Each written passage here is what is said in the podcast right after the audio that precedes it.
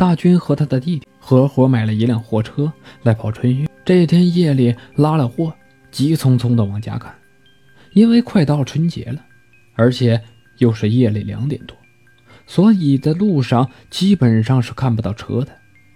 因为着急往家赶，连晚饭都一直没有吃。这夜里又没有开门的饭店，哪怕是集镇，都是黑压压的一片。这时货主忍不住了，对大军说：“哎呀，嗯，赶紧到前面找个镇子，找家饭馆吃点饭，实在撑不住了。”大军点了点头，说：“实在的，他也很饿，而且还特别的困。”他弟弟又刚刚学会了开车，也不敢让他开。哎，好的，一会儿到前面镇子，我们看看还有没有开门的饭店。转眼间到了一个小镇，可是镇上是黑黑的，几乎没有亮灯的人家。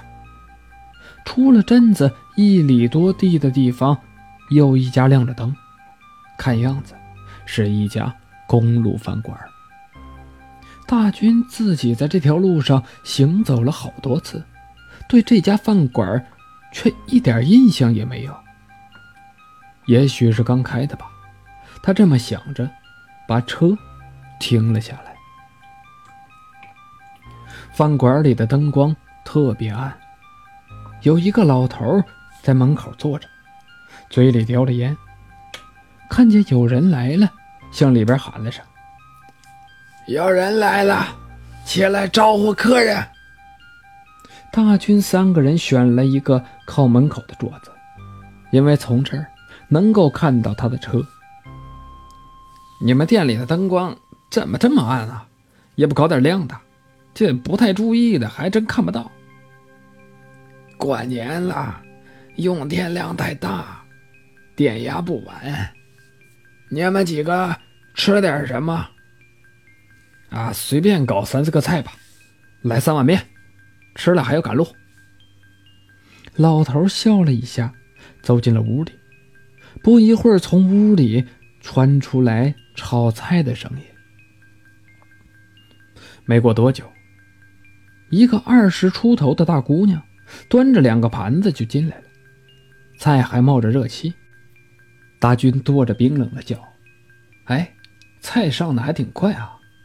这姑娘似笑非笑的点了下头，可是她的表情非常麻木，然后又进去了。这时候，老头出来了，拿了一瓶白酒。你们几位，喝点吧，今天就剩这一瓶了。货主摇了摇头，呃，谢了，半夜的不想喝酒。老头就进去了，里面依然是炒菜的声音。也许是真饿了，大军弟弟和货主已经在疯狂扫荡大军，吃了两口，觉得菜没什么味道，好像没放多少盐。可这个时候，他觉得桌子下面有人在拉他的裤脚，他以为是弟弟，随口就说：“干啥？别拽我裤子。”弟弟疑惑地看了看大军和货主。他们三个人，可是六个胳膊全都在桌子上。弟弟弯了下腰，在桌子下面看了看，谁拉你裤子了？桌子下边什么也没有。大军也低下头看了看，确定什么也没有。这个时候，他看到货主瞪大了眼睛，筷子在嘴边停顿了。你们俩可别吓我啊！有人在拉我的裤子。但是他们三个都发现六只胳膊都在桌子上。他们三个慌忙的站起来，桌子下面却是空空的。